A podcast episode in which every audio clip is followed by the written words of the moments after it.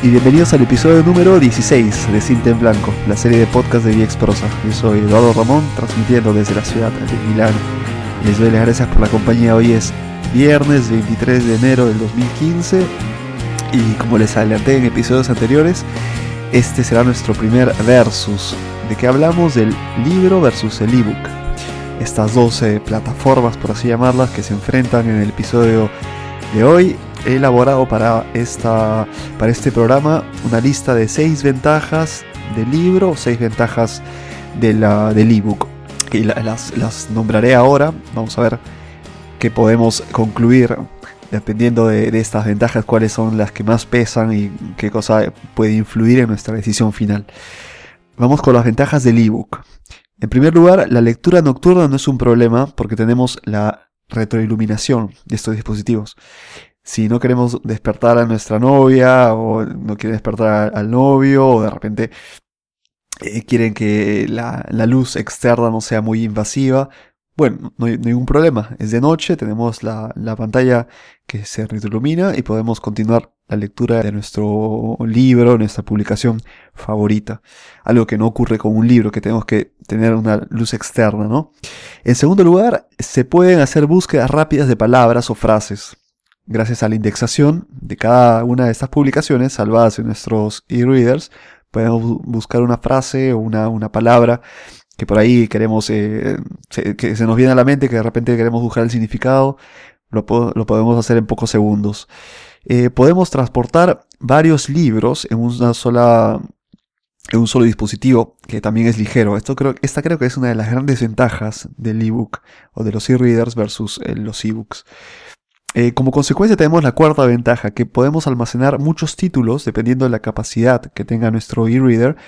Podemos almacenar muchos títulos en eh, solo un dispositivo, llevárnoslo de viaje y que no, ocupa mayor espacio en nuestra maleta, en nuestra mochila, en nuestra cartera. Es algo que podemos eh, transportar y que nos representa un peso adicional.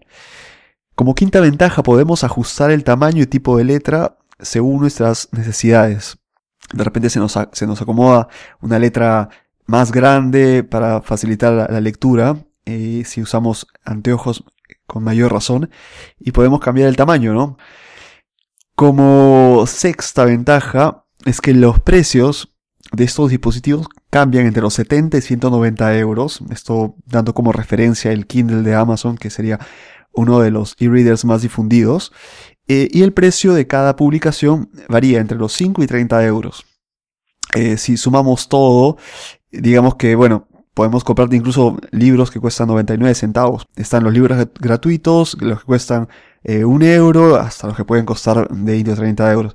Pero, ¿cuál es la ventaja? Que una vez que compramos el e-reader, las siguientes publicaciones cuestan significativamente menos respecto a los libros, ¿no? Que están entre los 7, 5, 7 hasta los 30 también euros.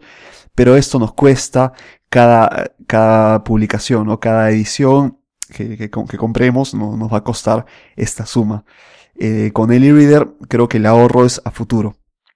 Eh, luego, como séptima ventaja, si nos encontramos en un país donde no se, no se habla nuestro idioma y queremos buscar una, una publicación, un libro en nuestro idioma, tenemos que esperar a que llegue. Y bueno, si el autor es un poco rebuscado, si es una publicación no muy difundida, tenemos que ordenarla, ¿no? Y para que llegue van a demorar semanas. En cambio, cuando tenemos un e-reader, podemos simplemente buscarlo en la tienda de, libros, eh, encontrar el producto, comprarlo y descargarlo, cosa que toma pocos minutos. Vamos ahora con las ventajas del libro. Como primera ventaja, es difícil que te roben un libro, ¿no? Si tú lo dejas ahí en la, no sé, si vas a la playa y dejas ahí tu libro, te vas a nadar o vas a la piscina, dejas ahí, bueno, en la mayoría de casos no nos van a robar el libro. Cosa que sí podría suceder con un e-reader, que es eh, un dispositivo electrónico que es atractivo, ¿no? para los ladrones. Segunda ventaja, son coleccionables y se pueden revender. Imagínense una primera edición de un libro que luego se vuelve muy famoso, un libro histórico de un autor muy, muy popular que con el tiempo se vuelve muy popular. Imagínense que esta, este libro Eh, sobre, todo, ocurre con, también los, con los eh, cómics, si no sean, eh, bueno, si están metidos en el mundo de los cómics, ocurre esto, ¿no? Que las primeras publicaciones, estas son muy rebuscadas y luego pueden ser revendidas, son coleccionables. Podemos ganar dinero con los libros físicos. Tercera ventaja, no es necesaria electricidad. Es obvio, ¿no? Hay que estar dependiendo de que la batería se nos descargue, ni siquiera que, estamos yendo de viaje, que el cargador, etc. Ningún problema, el libro tiene batería infinita. Luego, cuarta ventaja, no debemos preocuparnos tampoco si se nos cae al piso. No hay una pantalla rota por la que debemos lamentarnos, ni tampoco un, rasguño a la pantalla o a la esquina del, dispositivo. Ningún problema, se nos cae el libro, lo levantamos, de repente le quitamos un poco de polvo y vamos adelante con la lectura. Quinta ventaja, el placer de, sentir, ¿no? El libro es una experiencia física. Esto creo que también juega muy a favor de los libros. Y como sexta ventaja tenemos que es un regalo perfecto. Y es algo que puedes entregar en manos, no es algo tangible. Y es algo que en la librería, de la, o en la biblioteca, mejor dicho, de, la otra persona, eh, cuando vea este libro se, acordará de nosotros, ¿no? esta experiencia no puede ser reproducida aún por los eh, ebooks. Háganme saber qué cosas ustedes opinan, me encantaría escuchar, bueno, leer sus opiniones. Eh, escríbame a podcast.viexprosa.com. Les deseo a todos un buen fin de semana, les mando un gran abrazo. Que estén bien, chao chao.